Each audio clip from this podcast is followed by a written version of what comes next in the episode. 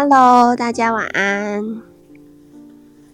各位房间里的朋友，大家晚安，大家好，欢迎来到聚财线上。今天是十一月十四号，星期天，我是松松，感谢大家今天的收听。我在聚财网上的笔名是台股甜心松松，那我都会提供盘前以及盘后的资讯，大家记得关注起来。另外呢，还没有 follow 我们台上讲者的朋友，要记得帮我按下 follow。好，然后再来就是有证券交易相关的问题呢，都可以在 Clubhouse 上，就是小飞机问我，又或者是可以私讯问我，又或者是可以在我们的聚财线上的赖社群直接艾特我，那我有看到的话，我就会立即做回复。还没加入聚财赖社群的朋友，直接到 Google 上搜寻聚财晚报，那聚财晚报呢，跟聚财的线上的赖社群是同一个。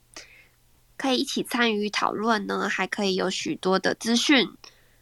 我们的节目呢是每周日、每周二还有每周四的晚上九点，那八点五十就会开启房间放好听的歌，那大家务必要 follow 起来，跟大家聊聊最近的盘市。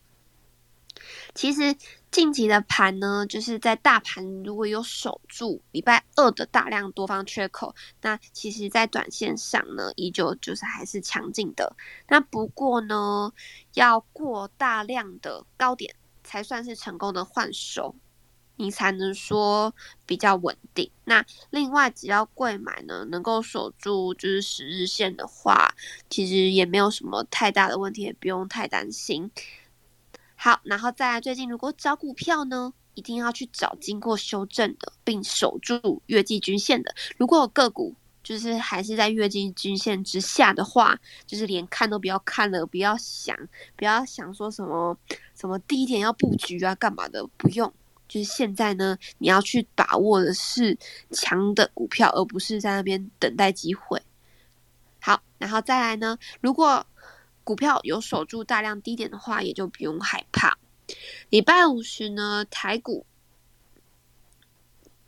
台股是上涨的，那上涨了六十五点，收在一万七千五百一十八点一三点，成交量呢是三千六百九十二亿元，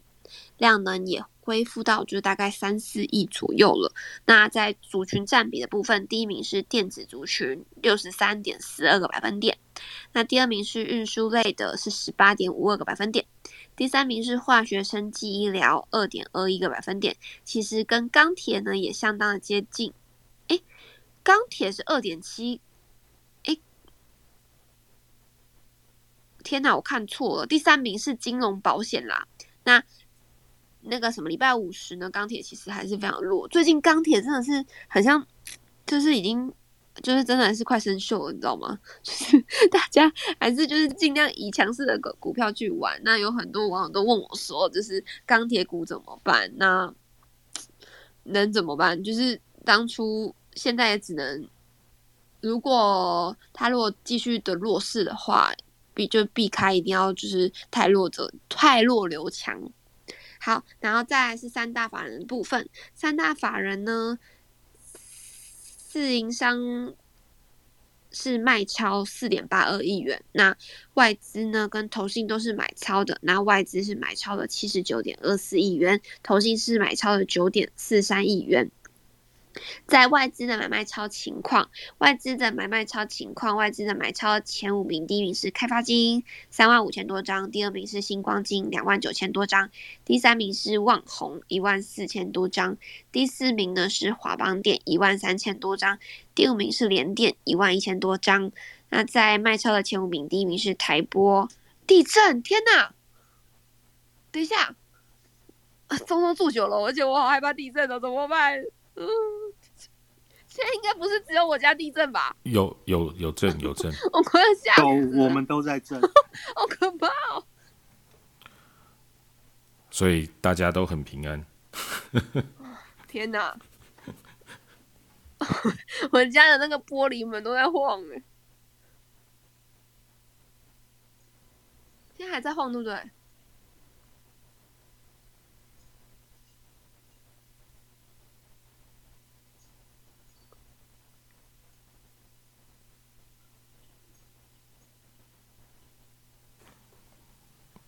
停了吧我继续，哦应该停了。停了我 我怎么会遇到这种事啊？手手脚都出汗了。好，然后在第三、第二名是人保一万九千多张，第三名是建汉一万多张，第四名是旗红一万多张，第五名是中红八千六百多张。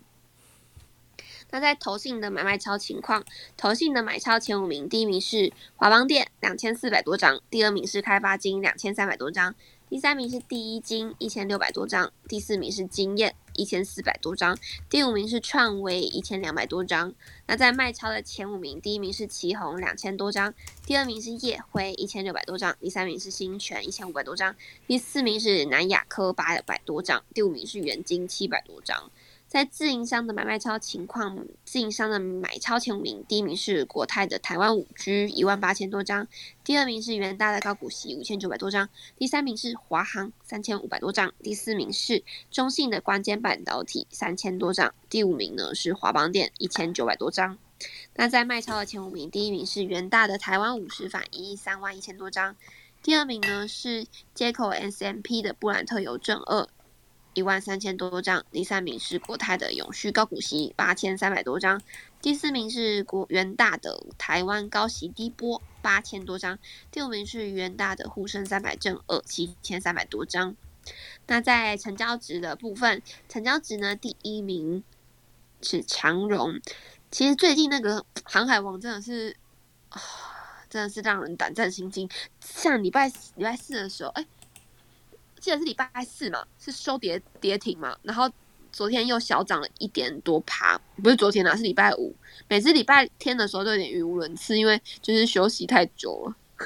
然后在第二名呢是华航，那华航，然后第三名是宏达电。那宏达电是礼拜五的时候是第一天出关，那给你收个涨停，很强诶、就是这宏达电真的是大家都在说，就是业绩好的，哎、业绩不好的都是打入跌停，那只有宏达电宏达电家族就是业绩不好，那还是给你自逼涨停。好，然后在第四名是创维，第五名是威盛。那再来呢，犀利股神的部分，犀利股神呢，大家一定要特别去关注一下，就是在我们聚财网首页，然后会有一个犀利股神的专区。那每天早上八点，我们在八点五十五分以前就要下完单，那大家可以在那边看一下我们的委托单，那大家可以知道说高手的往哪边去，哪边哪个方向，那你也会比较有想法。那现在前三名呢？是第一名是，我有说过，他们三个我就是只要念前面的那个 绰号了。好，第一名是 M N，那他是现在持有的是三幅画、豫创、信国以及宏达电的多单。其实他们三个的做单方向蛮像的，我怀疑他们是就是对啊，同应该是同个团队的。然后第二名是 Kevin，那他持有的是深达科、豫创以及宏达电的多单。那第三名呢是 BB，他持有的是智威、宏达电以及信国多单。那他们都是持有宏达电的多单。那我们礼拜一再看看他们会有什么的操作。接下来呢，我就把时间交给瑞奇哥。好，松松晚安，各各位聚财线上房间的朋友，大家晚安。我是吴明哲，那我是聚财网的策略长，那我在聚财网的网名是瑞奇五八。那我们其实从十一月五号，就是上上星期五啊，就跟大家在聚财线上的节目分享说，这个关键的买超之后，呃，台股就会比较相对。在这个财报期、财报公布的时间当中，这些股票的轮动就会与财报的公布息息相关。好，所以经过了两个星期之后，我们明天这个十一月十五号就是第三季财报最后的公布日，也就是说，还没有公布第三季财报数字的这些公司，大概都会在明天就最后都会补补。出来哦，也就是说还没公布的最后的日子，也就在明天了。那这也告诉我们一个事情，就是说这一波从十一月五号到现在的一个上涨过程当中，与财报息息相关的一个节奏，也会随着这个财报数字全部公布之后呢，它就会成为一个既定的一个历史跟事实。也就是说，接下来的接下来的一个运用呢，就是就股市的一个股票波动的一个状况来看，它接下来就算是在拿财报的数字来来运用的时候，它就比较不会有惊喜的感觉。也就是说，这些数字在还没公布前，哦，大家或许都有一些经验，比如说像在假日的时候，大家大家如果有印象的话，我这这个假日里面，我觉得最最让我感到惊奇的是。这个金华酒店，好，就二七零七的金华酒店，它公布第三季的一个财报数字呢，因为夹杂着它卖卖达美乐的一个股股股权啊，然后所以它的这个第三季财报的数字公布之后，就 EPS 十几块，其实这就非常的非常的亮眼，也让人家会有一点有一点感到惊惊艳的一个。一个感觉，所以在明天的话，大家不妨也可以去留心一下它的走势，到底能不能能不能有比较亮丽的一个呈现。好，那为什么会讲这个呢？因为其实在这一段过程当中，我们每次讲到这个微解封啊，或者是讲到这个疫情开始趋缓的过程当中，大家都会发觉这个观光观光族群，特别是饭。饭店跟这个旅行社的股票好像偶尔都会动一下。那我会观察到精华的一个原因是，其实它在在这一百五十块上下，其实已经已经横盘了蛮久的时间，而且从这个技术面的一个角度来看，它的确这个打出的一个现行呢，其实似乎就是以一百五十作为一个基础，在做一个。等待等待的一个状态。那到了上个星期的时候，它其实就隐约就随着这个疫情的解封啊，跟这些疫情的一个状况，逐渐让大家觉得，哎，好像随着还有口服药的可能性，然后这个饭店随就是这个五倍券的一个效应等等，或者这个旅展旅展在卖这些餐券，好像也都蛮热络的。好，所以从这个股价特别上星期三之后，像金华酒店它就有比较比较感觉转转趋强势的一个样态。那不知道是不是刚好卡在这个财报公布前啊？所以礼拜三到礼拜五的过程中，它就就隐约比较有有一点表现。然后我是在假日的时候我就看，诶，它还有在这个时间点去公布。其实其实这其实相对来说就是一个很。运用财报运用的很很巧妙的一个时机哦，就是就是我讲的意思就是说，很多的个股其实，在在前两个礼拜的过程当中，相信大家也有很多感受。而比如说，像在这个面板面板的族群上面，友达也是随伴随着这个财报公布的那个巧妙的时机，它就公布了之后，它其实就有一段的时间表现啊，那。我讲的意思就是，从下个星期开始，随着这些数字的陆续全部公布完成之后，接下来这种与财报联动的短线波动，它就会慢慢减少。转转过来的呢，转过来就会是站在这些前三季财报获利的一个基础上，你可以观察到的就是说，它今年从第一季、第二季、第三季，如果可以逐季成长的个股。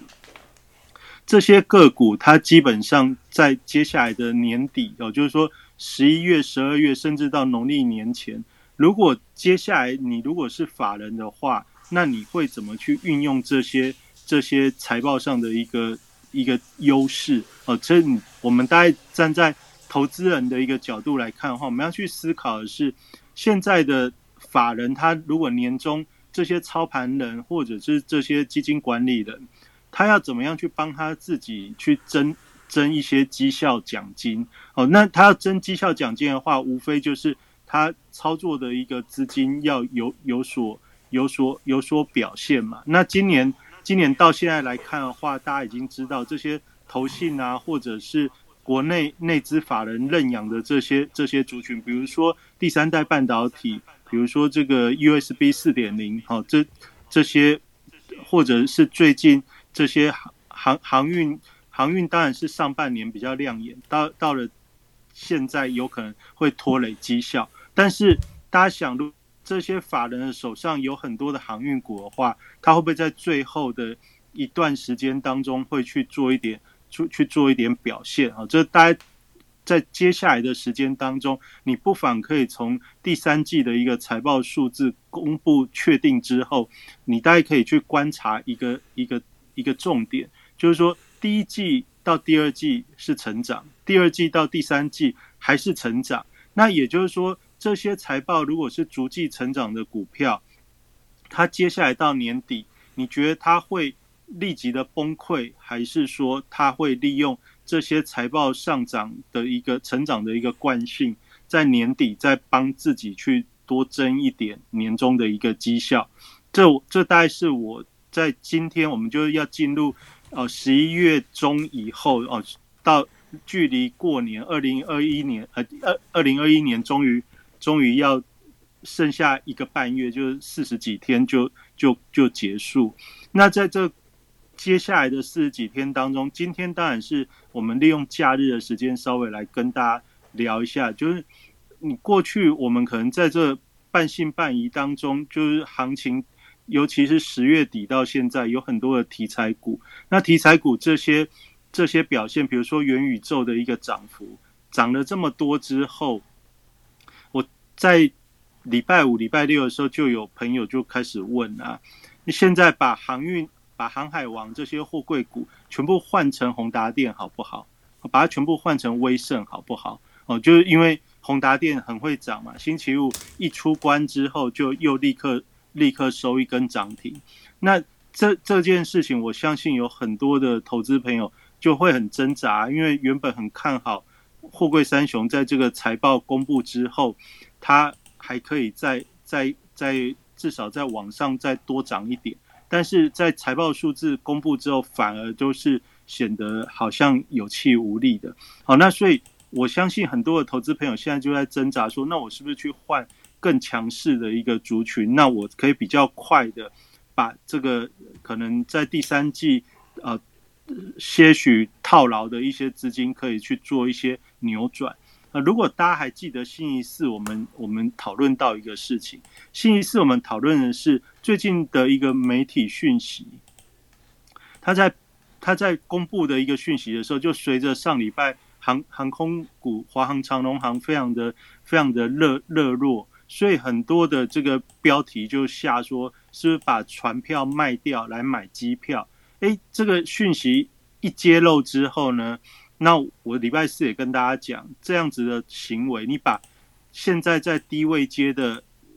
货柜、货柜三双雄或者这些海海运的族群，你把它卖掉，如果去买航空的华航、长龙航的话，其实这样的动作就叫做杀低加追高。那杀杀低加追高，你就要承受一个股价波动的风险。那这个感受呢，到星期五非常的明确，因为星期五的过程当中，你就会看到的事情，就航运稍微反弹，反弹之后呢，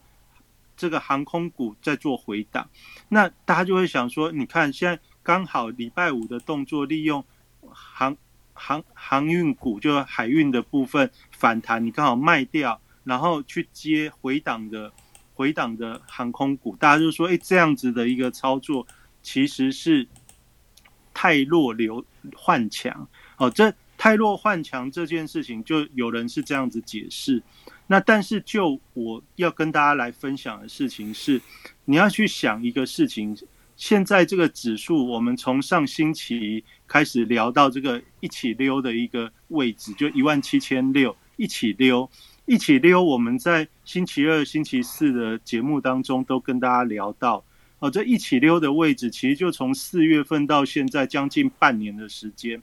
半年的时间，只要来到一万七千六，法人在这边他都是调节持股，去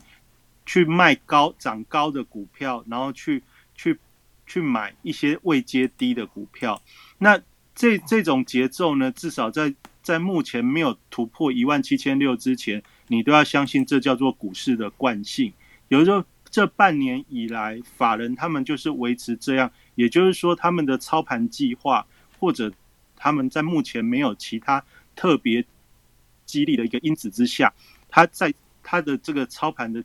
规划跟计划，他是用这样子来去做安排。那你要想说，那到底一万七千六有没有机会去突破？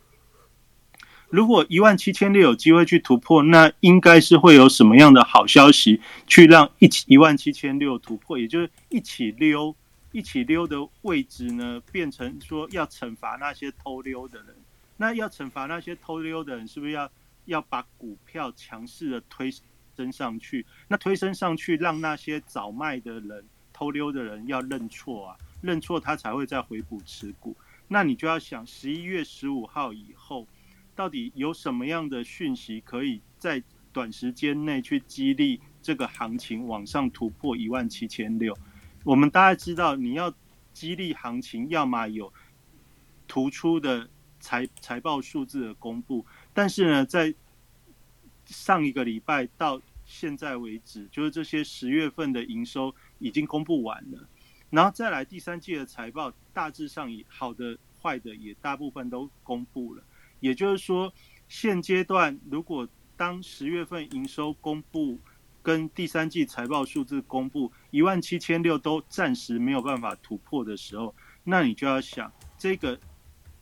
逢高就是一万七千六，法人在做资金调节的这个惯性是没有改变的。好，那我。主要在做这个策略的研究上面，我大概就是在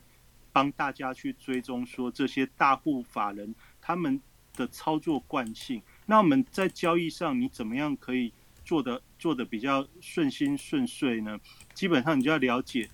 大户法人他们有没有惯性，如果有的话，它是什么？然后除了惯性之外，你要再找的是改变惯性的地方，叫转折。那改变地方的地方叫转折的话，也就是说，原本一一路反弹受压制的时候，什么时候改变惯性呢？十一月五号，十一月五号就原本压在一万七、一万七千一，所谓的季线关卡一直过不了。但是十一月五号那一天，外资大买两百多亿，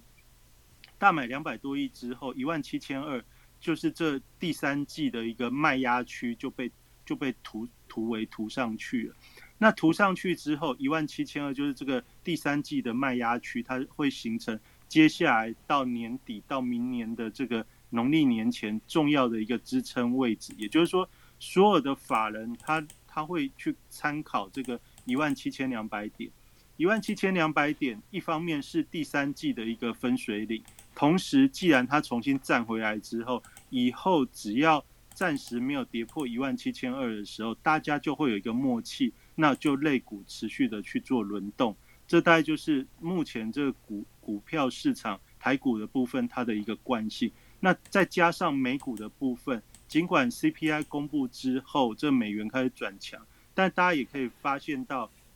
我们跟大家聊到说，因为现在资金其实这个 QE 的部分虽然开始在缩减购债，但是升息的部分没有立即的没有立即的。发生，也就是说，资金其实还是有在，还是有持续在宽松，并没有说马上的就就立即的紧缩。呃，虽然缩减购债每个月它是缩减了一百多亿，但是总的来看，还是还是在往市场里面丢资金。那这样的情况，它就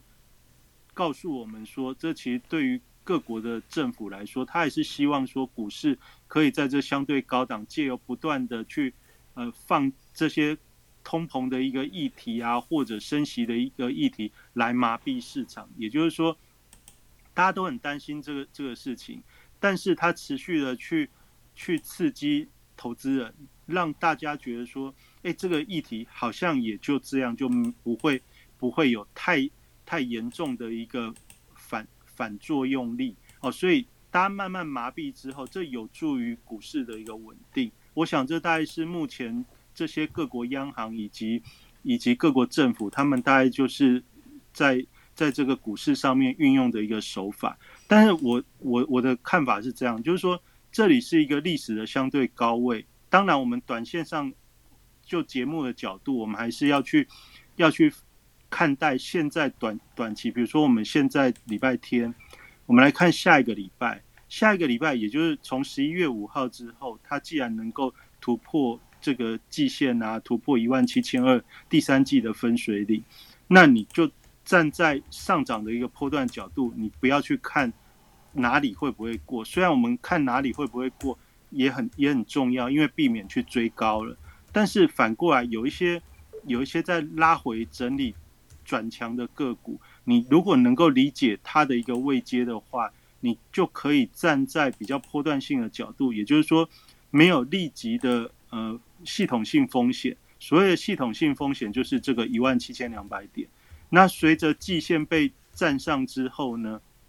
它目前大概也会来季线也会来到一万七千两百点这个位置。也就是说，你在这个时候去做多股票，其实你守的风险其实也并不是很大，因为就一万七千五跟一万七千二，大概就是百分之二的风险。也就是说，如果没有跌破的时候，其实你在这边做多，严格来说风险也是非常非常容易控制。好，那当然现在有另外的人，他更细心，他会关心到的是啊，所谓的这个季线呢，一万七千一百点、一万七千两百点这个位置，随着时间的经过，也就是说到了下礼拜、下下礼拜之后，尤其这个下礼拜台子期结算完之后呢，我们所谓季线的扣底值，它会从低位往上到高位，也就是说，未来等台子期结算之后，跌破这个季线一万七千两百点、一万七千一百点这个位置的时候，它会引引发出更大的一个共振效益，也就是说，大家大家就会以这个位置会去做一个做一个呃所谓做多股票的一个一个共同的参考点，也就是说，如果到了下礼拜没有发生跌破这个位置的时候，那你当然还可以继续去去去选股啊，去轮动。像我们在今天礼拜天的话，根据我们前几个礼拜的一个呃跟大家的分享，我相信大家这礼拜应该已经有去利用假日的时候去看这个呃，就是买气强大的板块哦，就是礼拜五买气强大的板块。你在这里面你可以看到非常非常多的一些现在呃强势族群的一个踪迹，就是礼拜五到底大家比较看好的股票大概是什么？所以你从这强呃买气强大的板块当中，特别是星期五的买气强大，你大概可以看得到下礼拜至少上半周比较有所表现的族群，你大概可以从这个地方去找。那我们今天呢，假日的时候，我已经先跟大家讲，你站在这个一万七千二的这个分水岭上，其实就算你现在去选股票做多，你的风险你是有严格的纪律的话，其实风险大概就百分之二左右。好，那但是我们因为刚好假日的时候，很多人都在问，那我是不是把这些航运航海的股票卖掉，去换航空的，或者是换元宇宙的股票？因为从上礼拜到现在，就最近的一个市场上面最热络、最强劲的，大家就会感觉到，早知道我应该就是早早就把船的股票利用拉高的时候把它卖掉，卖掉之后去买元宇宙，我现在可能就怎样？但是你要想的事情是，过去两个星期你都来不及，或者没有没有去做这件事情的时候，接下来你到底要不要这样子做？哦，今天我们要来聊的是这件事情。好，就是你到底要不要在过去两个礼拜都没有做的时候，现在才来做？那我们今天我们来跟大家分享一个，你可以看什么呢？你就这时候你就可以点一下这个三组股市啊。那三组股市我有跟大家讲说，我们平常盘后的时候，我们就是看这个盘后资料嘛。那盘后资料其实已经有非常多的一个一个讯息可以让你去做参考。那我们在礼拜天的时候，我们来看一下说，如果我现在去去去抢元宇宙的概念股，到底好不好？买航空股好不好？哦，这这我们大家可以怎么看呢？你从这个盘后资料里面，它最下面有一个东西叫做法人散户对坐表。哦，就是法人散户对坐表，这个不是常常就是这这其实每天都有公布这些讯息，但是呢，你你要运用这个板块能够运用的好的话，那当然最最有影响力或者是最能看出趋势，还是主要这个一点开的前面前面前十十个股票，其实会比较容易看到它强强烈的一个变化，或者是这些比较有趋势性的一个一个变化。我举个例子，比如说我们点法人散户对坐表之后，在礼拜五的过程中，上市的部分法人买融资减的股票，第一名是华邦电。大家如果有最近看这里上一个礼拜这个低润的族群，华邦电、旺宏，其实它都是属于连续拉抬的股票。也就是说，现在像华邦电这样的个股，哦，就是上礼拜的讯息其实非常多。那它一边拉抬的时候呢，融资一直减是什么意思？就表示说先前呢，先前套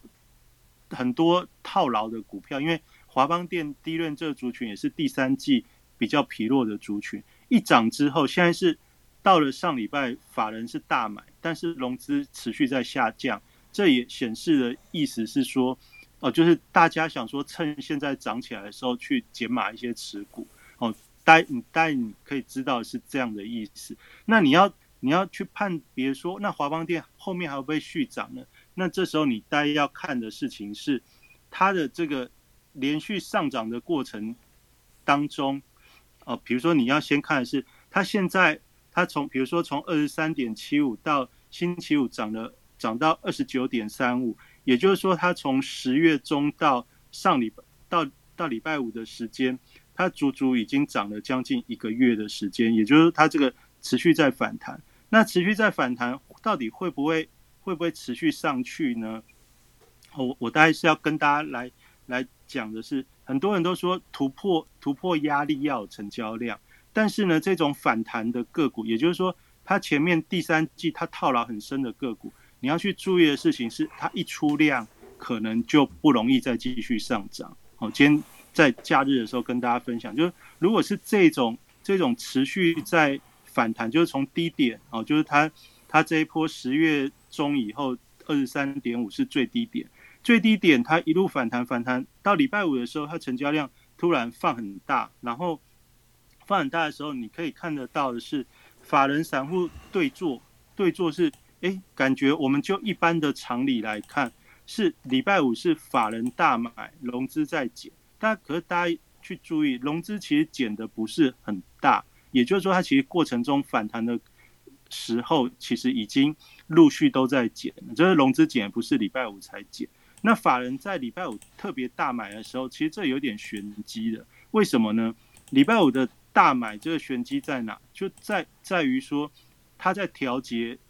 之前涨多的个股，但又不希望指数指数大跌哦，所以他需要买一些具有权重的一些族群。所以他站在这样的角度的时候，礼拜五的大买其实是为了下个星期他要看看市场会不会。重新就我们一般投资人会不会重新再回过头来再去再去买？哦，就是这其实，在礼拜五的运用上，法人散户对坐表，因为它一路的一个反弹过程中，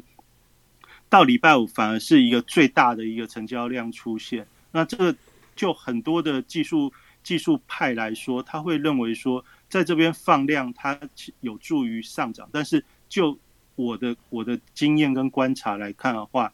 这种一路一路反弹无量无量到，就是上涨了将近一个月之后，突然放出最大量，而且在假日前法人大买，然后搭配现在大盘的一个位置，那你大概反而要小心的是，接下来它还反而是在这个地方有可能是见到一个反弹高点的一个机会哦，这大概反而是可以接下来留意一下。那有什么你觉得比较值得值得去？注意，你可以看到第二名的联电，第三第三名的友达，第四名的新兴。联电跟友达有什么不一样呢？联电的话，就是它在十月份就是第三季很强，但是到到了十月份以后，它就是一直就是法人的一个提款机。也就是说，到了到了这个财报开始公布尾巴的时候，礼拜五的时候也是去买联电。那联电因为它的财报数字是非常亮丽的哦，就是说它从第一季到第二季，第二季到第三季，它的毛利率、盈利率这些这些比例的问题，然后它是持续的上涨。大家也知道，现在晶圆代工的一个一个一个上升的一个趋势，其实并没有改变，至少在目前来看都是非常良性的。那它在这个过程中呢，就是只要涨起来之后，就法人他就会慢慢的在在相对高档再去调节。也就是说，联电这样的个股，它其实是我上礼拜跟大家讲的，现在的法人他在退资金，他不是用砍股票的方法砍，他就是先把它拉起来之后再慢慢退。哦，就是也就是说，这些半导体的族群，哦，第三季到第四季的这个一开始，就是十月开始在在在调资金的时候，他们大概都是大买之后，在后续的时间用比较长的时间，慢慢去慢慢去把买进的资金再退出来。哦，这我从礼拜五来看，就法人散户对做表，以前是说，哎，这个法人大买，哦，融资融资减表示好，但是前。前两个股票是融资减幅其实已经很低了，也就是说，也就是说这些该减的其实都在礼拜五之前其实都有陆续在减，反而到了礼拜五之后是做一个做一个做一个样子给大家看，说你们你们卖太快，就是给一般投的投资人看，说你们卖太快，其实这才是一个。哦，第四季不看不看淡，反而是一个上涨的开始啊！这其实我觉得有一点是这种，你要就从我现在的一个观察，我是比较用这样的角度。但是呢，你从这友达跟友达跟彩金，它也在前几名的一个状态，那你就要想哦，友达彩金它为什么会买？因为友达彩金在星期四、星期五，它是属于下跌的状况。那下跌的状况，法人买，这变有点承接的一个意味。也就是说，他礼拜五在拉指数的时候，是拉低价的金控股，特别像开发金、永丰金这些。那国泰金哦，这这这些比较比较低价的金控股哦，在礼拜五的这个盘面过程，它撑指数的一个成分里面，他们占了相当大的一个人气维持的一个功能。那加上那些高价或者是题材。比如说像伟全电啊，或者 A E S K Y 这种、这种、这种题题材的热股啊，或者是像元宇宙的宏达电、威盛，嗯，那个位数这些这些族群，去去强化这个盘面的一个热络。但我我反而是觉得，我们可以把这个法人散户对坐表里面，你去区分的是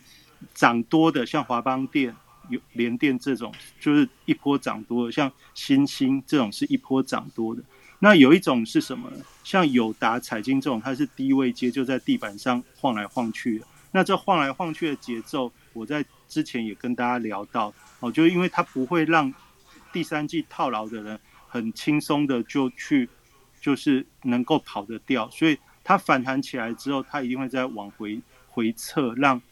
让第三季。套牢的这些筹码，它会在相对的回档的时候会耐不住，所以你已经可以看到这个融资在减，其实就有利于未来的筹码去做沉淀。但是它短时间因为资券开始又同减的时候，它就会慢慢的活力会减低。那活力减低，你站在短线的角度，它就不会是一个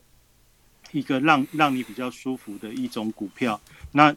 但是如果你站在比较波段性的角度，也就是说，你可以用月或者是一个月到三个月的一个周期来看的话，也就从现在十一月中，你大概可以看到明年的一二月的话，那像这种在相对低位有财报做基础的一些族群，你反而可以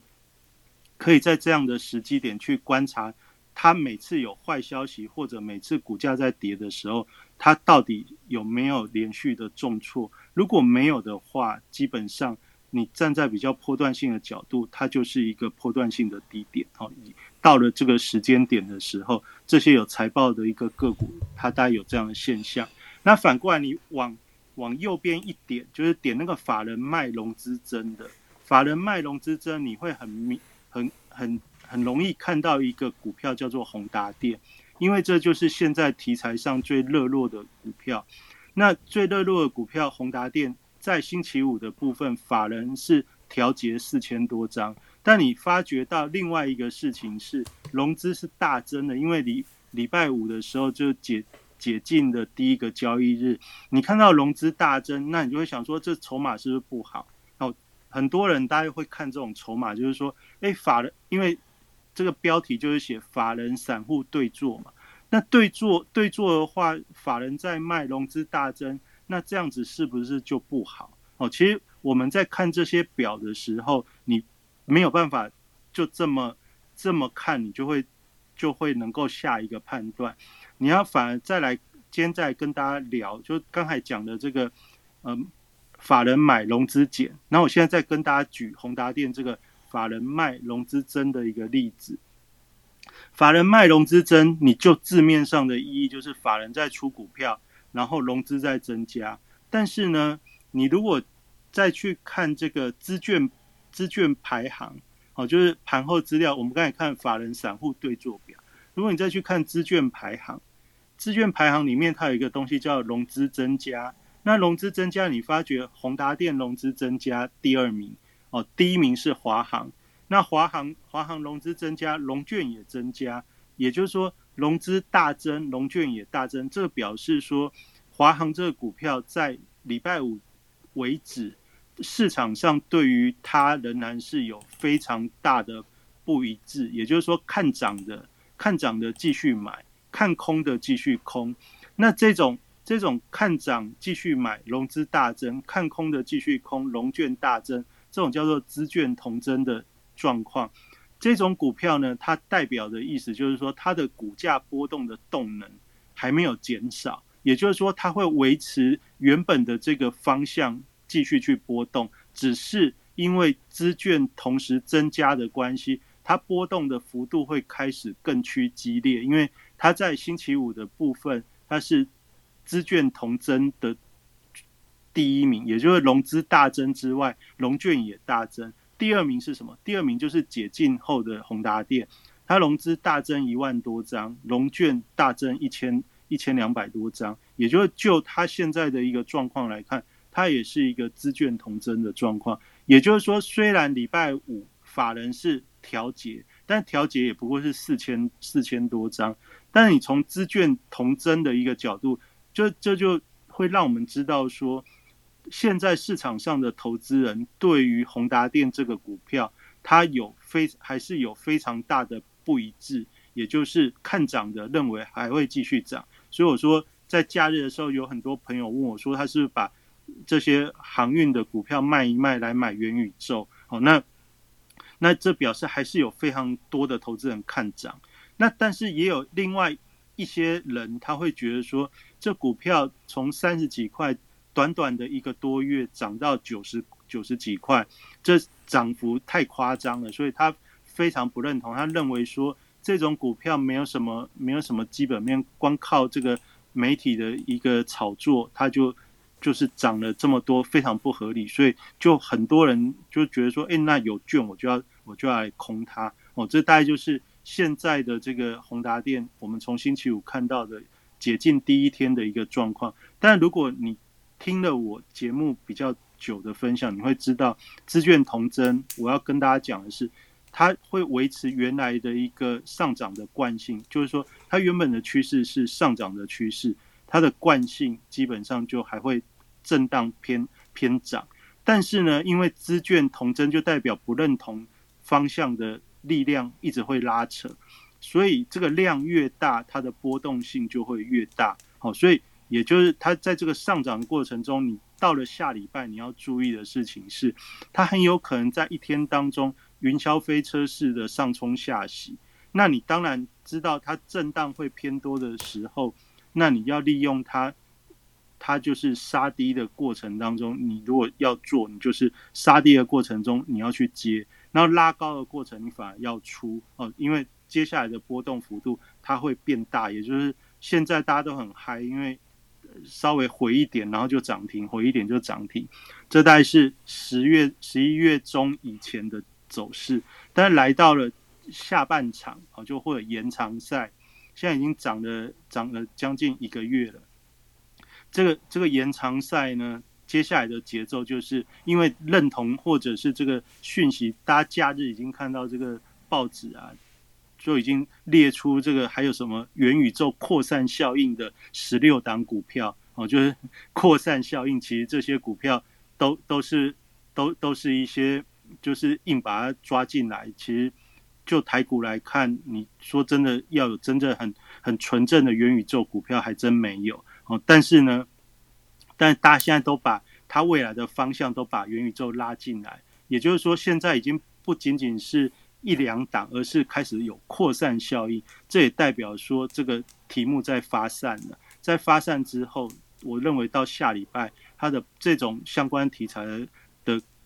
族群股，然后开始会波动。好，就是在假日当中来跟大家做做个分享，就是说，你从这个法人散户对坐表当中，你大概可。可能从字面的解读，你会以为说，哦，法人卖宏达电的融资增，这代表筹码不稳定。但我我大概从现在就我们重新来诠释的角度，我大概会反而来跟大家聊说，这个这个也许就是波动开始变激烈，但是方向暂时还不会有太大的一个一个改变，因为这个这个市场的一个。一个成长的一个价格价格惯性已经已经非常的强劲啊，只是说你在这时候说要去 all in all in 这些这些元宇宙股票，风险是非常大的，还是要提醒大家，因为它的波动一旦变大之后，它就算跌两个跌停，好再再涨上去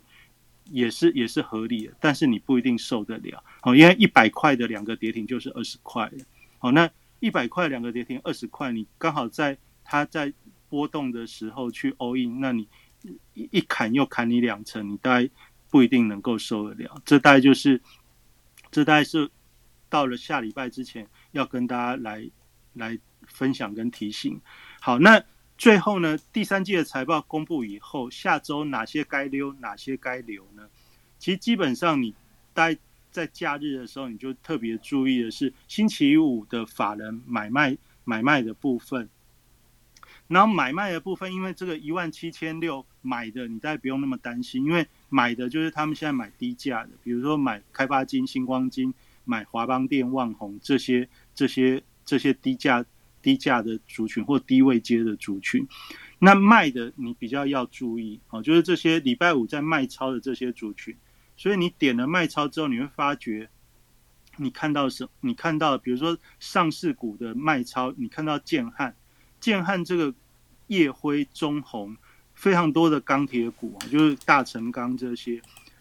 你可以看到卖超的部分很多钢铁股。那刚才松松也有讲到说，哎，钢铁股感觉还是弱弱的。那你从这个法人买卖超之后，你就会知道说，现在大家对于这个美国的基础建设，就算这个法案看起来通过了，但是法人偷偷的都持续在调节钢铁。从第三季到第四季，就连这个财报公布之后这么好的一个一个数字，它仍然是优先调节钢铁股，也就是这些弱势族群当中，你最应该小心的，也就是钢铁的族群。那你从这个法人的一个卖超的过程当中，你也可以去留意说，华航跟长隆行，长隆行的部分，它也是开始比较比较优先在。有点在转变，好，那像什么电线电缆股这些，那你都要你都要稍微比较留意一点，好，这带这带就是该溜的，哦，就是我们讲一起溜的一个位置，一起溜的位置，你担心的是它到底在退什么？那退什么？我们从礼拜五的一个状况，大家可以注意到这样。那接下来一段时间当中，因为现在就是一万七千五左右的一个位置，所以该溜的你每天大概就可以观察一下卖超的部分。那该留的呢？该留的很简单的跟大家分享，我们从盘面上可以看得到，就是那些那些强强劲的题材哦，就是不管是电池材料，不管是元宇宙，不管是这个这个第三代半导体，或者是 USB 这些低轨卫星这些，好，那这些族群它只要是现在涨高的，你也都不一定。你都也许都要考虑留，那该留的是什么？该留的是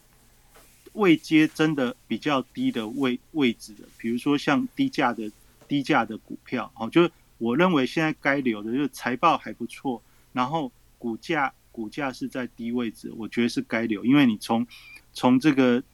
从这个一个月到三个月的角度来看的话。这些低位接的股票，法人为什么在这边会去做回补持股？因为他们回补持股的时候，你才会看得到他在买超的部分有量。那他们为什么在这边回补持股？因为他们认为这边再下去的机会比较低。哦，那如果法人是这么看待的角度的时候，那你不妨站在比较波段的角度，你也可以优先从这些法人买超的低低低价位区的股票去去注意。啊，这我认为到了下半周，特别国际国际局势跟指数有可能也会随着随着这些利多的。题材暂时暂时告一段落之后回档，我认为是回档震荡在所都难免，在所难免的时候，你反而可以利用这些时候去观察这些这些低位接的股票，它回下去的时候是不是都一直持续法人在回补持股？那如果是的话，你站在波段的角度，这些位置就很容易是一个波段的低点。好，那这大概就是今天跟大家做的分享。那国际的局势部分，那。我们我把时间交给执行长看。我再我我插播一下，好，因为刚刚没有提到，就是说我们的节目呢会到，就是上传到 Podcast，然后还有 YouTube，大家也要记得 follow 起来，有漏听的地方都可以去就是收听。然后接下来国际局势呢，就交给我们的执行长，晚安。呃，晚安哦，各位这个线上房间里面的朋友，大家晚安哦，松松晚安，呃，明哲兄晚安。呃，那个刚说会传到那个 podcast 跟跟 YouTube，YouTube 是在聚财网的频道，大家如果你的那个 Clubhouse 有更新的话，在上面就可以看到连接，也麻烦大家帮我们订阅起来哦，或者是到 YouTube 去搜寻聚财网。那另外我发现 Clubhouse 好像它现在会有录音功能哦，所以其实如果你漏掉，好像在 Clubhouse 里面。可能晚一点去找找我或明哲兄，或者是松松的头进去，下面好像也都会出现今天的节目哦。那这也是另外一个方式，大家也可以多利用哦。然后也记得把我们台上讲者都 follow 起来。嗯，我刚听到很多元宇宙，哦，那比较巧的是我在后天哦，我会到那个呃群益期货，那跟他们有一个线上讲座，就是元宇宙哦。那我一直觉得很奇怪，他们为什么要找我讲这元宇宙？后来我准备准备，我觉得我还蛮适合讲这个题目的哦，因为嗯，好吧，既然提讲那么多元宇宙，我先讲元宇宙好了。因为因为我觉得这个大家对于元宇宙都有一个误解哦，然后都觉得啊炒作啊或者什么的。那我从一开始就跟各位说，其实这元宇宙一定是走不完的哦。那但是。不是某一档股票或某一档股价哦，因为这元宇宙比较像是一个环境，或是像是一个生活，或是解释成它将会是一个呼吸哦。大家怎么怎么去想这件事情呢？就是说，呃，如果有印象中，在两千年以前的时候呢，网络开始的时候，呃，那时候其实是有网络概念股哦。那可是到后期就有一个说法，就网络泡沫的时候，那个时候就有一个说法，就是说。将来不会有网络股哦，因为所有公司都是网络股。那你可以说不会啊？现在其实是有分，有一些是网络股，不对。当时定义的网络股是，只要你公司有做个网站，或者你有在网络上卖东西哦，或者是你做个这个网络媒体哦，都被定义成网络股，股价都可以狂飙哦。所以那到了今天是怎样？今天其实变成说，我们的生活，我们的日常哦，都跟网络脱离不了关系。每个人的这个。你不是坐在电脑前才上网络哦，你就手机拿着，基本上就就跟网络做这个连接了。那你们想想看，如果二十年后我们一起床就就就会戴个眼镜，或者是根本就是用隐形眼镜之类的，其实你生活就是跟虚拟世界其实是结合在一起。那如果在三十年或五十年后是用脑机接口的时候呢？基本上，你这整个人生生出来就是跟虚拟世界是在一起，所以有另外一说，就是说将来虚拟的这个经济体会大于实体，哦，那绝对是会往这方向走的。所以，所以元宇宙这件事情呢，其实是一个环境跟一个概念哦，它会让所有的东西去往那边倒。那所以说，今天元宇宙概念股去扩散这件事情不是错的，不是错的，因为。将来所有东西都会跟元宇宙有关系，也就是说，你生活在这个虚拟的世界，然后它越来越真实，然后变成说，除了吃以外的东西，基本上都可以在虚拟的世界做做完成，包括那在上面的货币可能也变成是加密货币，种种的在这样在这边完成，所以所有东西，所有的人都会被卷进去。那被卷进去这个同时呢，哪些公司会受贿呢？那当然是我们现在看到最早就是这种 VR 眼镜哦。那当然，VR 是第一个我们可以想到接触的。那相关于 VR 跟这些电脑运算，包括网通、五 G 哦，或者是 AI，或者是这个呃，这个这个这个呃，这个这个像 IC 设计哦，或穿戴装置哦，那这个各种的这种呃辨识哦，或者是三 D 或 GPU 哈，这些很多相关我们可以想到的话，基本上包括我们可以看到，呃，比较积极用的这些脸书哈，那它现在已经改名叫 Meta。你们知道它礼拜五是涨幅是多少吗？它礼拜五的股价涨幅是到了呃，我看一下哈，好像涨四趴多吧哈。它现在已经叫 Meta 了哦，它涨了四 percent 多。那第一元宇宙概念股，因为它是等于是建造这个元宇宙这个世界的平台可能性的，叫 Roblox，它是那种游戏公司哦。它礼拜五涨了九点六四 percent 哦。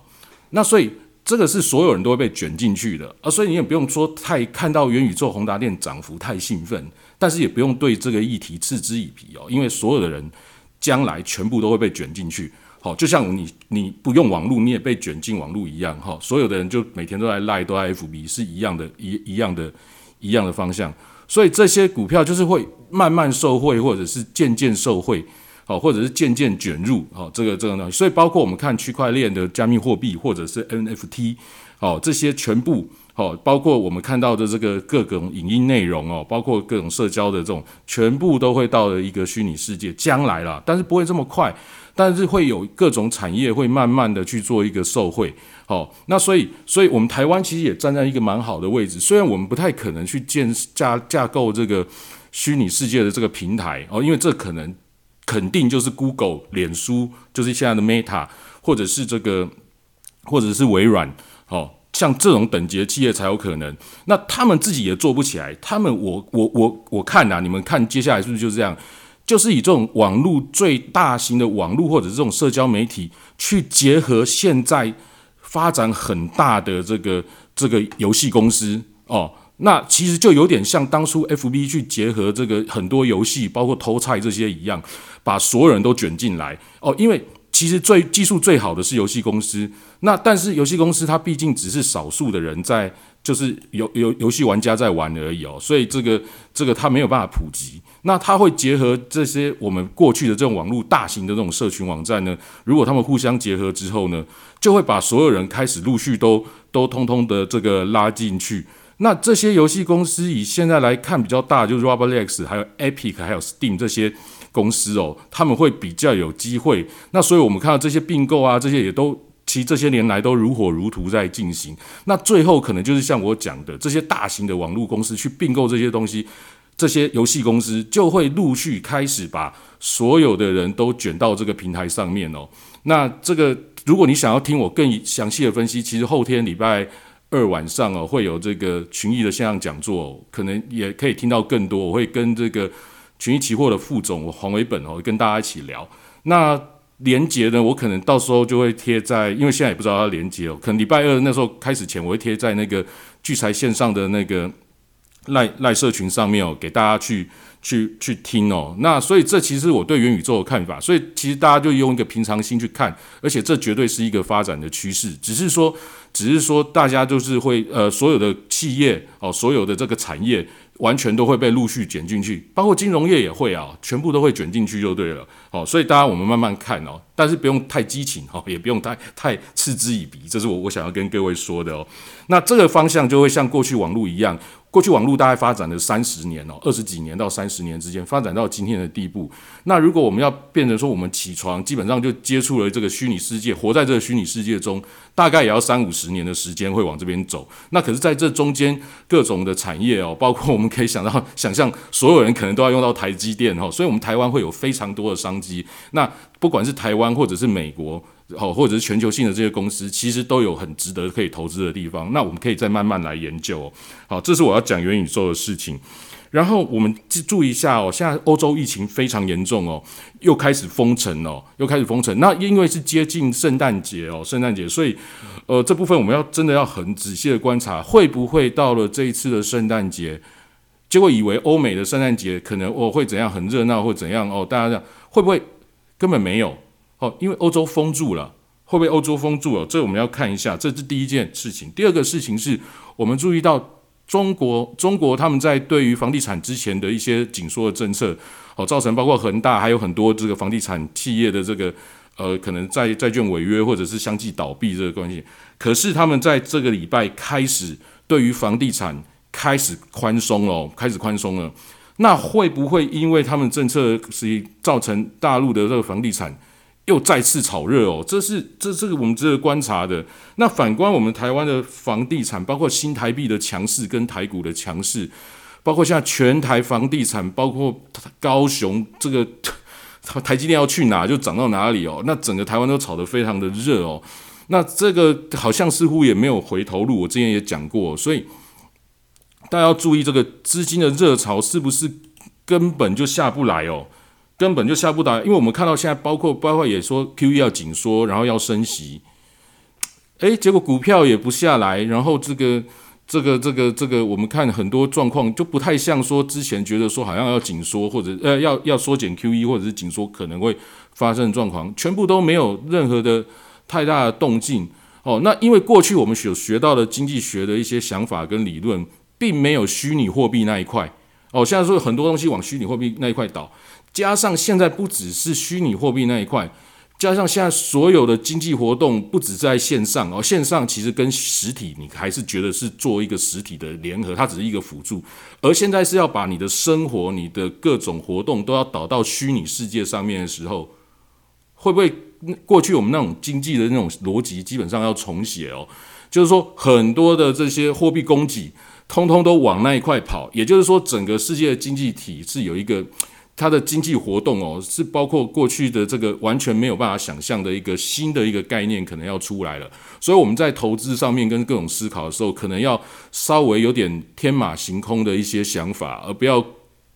那个呃，就是拘泥过过去的一些。思维哦，就所以所以这个这个这个是我给各位点醒的一件事情哦，因为现在的发展是过去没有想象过的，也没有任何经济学可以去去去去导出来的哦。那这个可能要，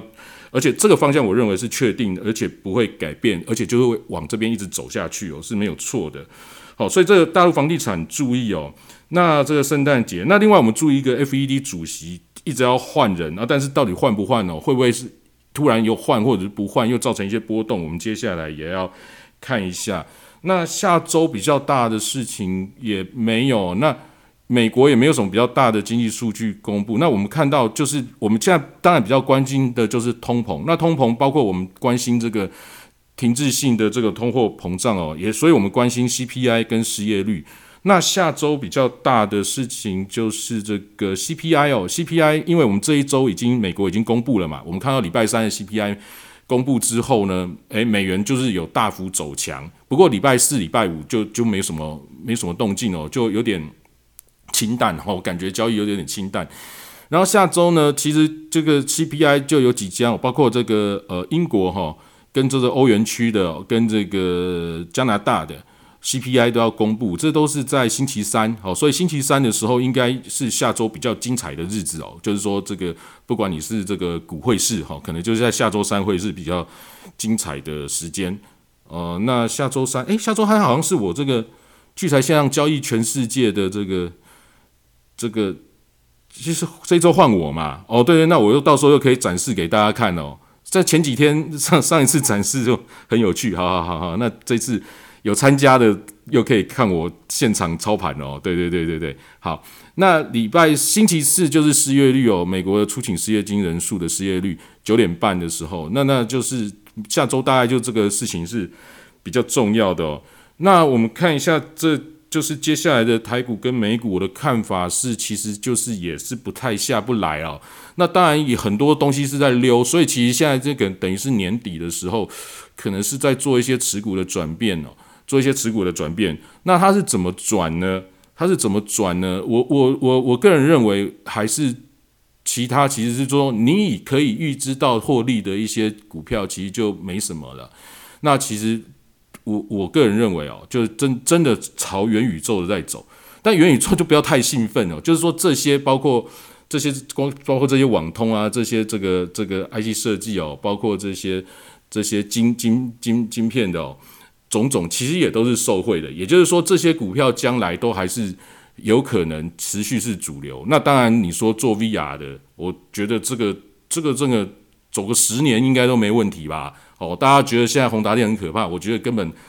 根本就刚开始而已啦！哦，我个人真的是这样看的哦。那所以所以所以，不过他最后会被打败哦。他在二十年后就会被取代掉，为什么？因为马斯克就直接做脑脑脑机接口了，就不用戴眼镜了，你知道吗？好，所以戴眼镜最后是会被淘汰，但他可能可以红个一二十年然哦，好，就是这样，就是这样的看法。好，那再就是，好，就是这这这台股，所以其实就我就会往那边转变，包括你看我们看到美礼拜五晚上的美股的那个很明显哦，很明显，这个方向是很明显，然后。黄金现在当然是多空不明了，不过它还是比较趋多多方哦。那原油我真的觉得大家都看八十一、九十、一百哦，你看它就是上不去，那持续就还是大概在那个地方。好，那以上大概就是我简单的看法。那其他的事情我就是下周二再跟大家分享哦。那以上哦，那就今天就讲聊到这边。好，谢谢大家的收听。哎，时间给松松，松松在吗？好，松松不在，那就。没关系，请大家没听清楚的，等下就听 podcast 或者晚上听那个 YouTube 的聚财网的频道哦。那这个也 follow 一下我们台上的讲者，好吧？那我们时间是礼拜日、礼拜二、礼拜四晚上的九点，好的聚财线上，欢迎大家准时收听哦。那今天就到这边喽，拜拜，晚安。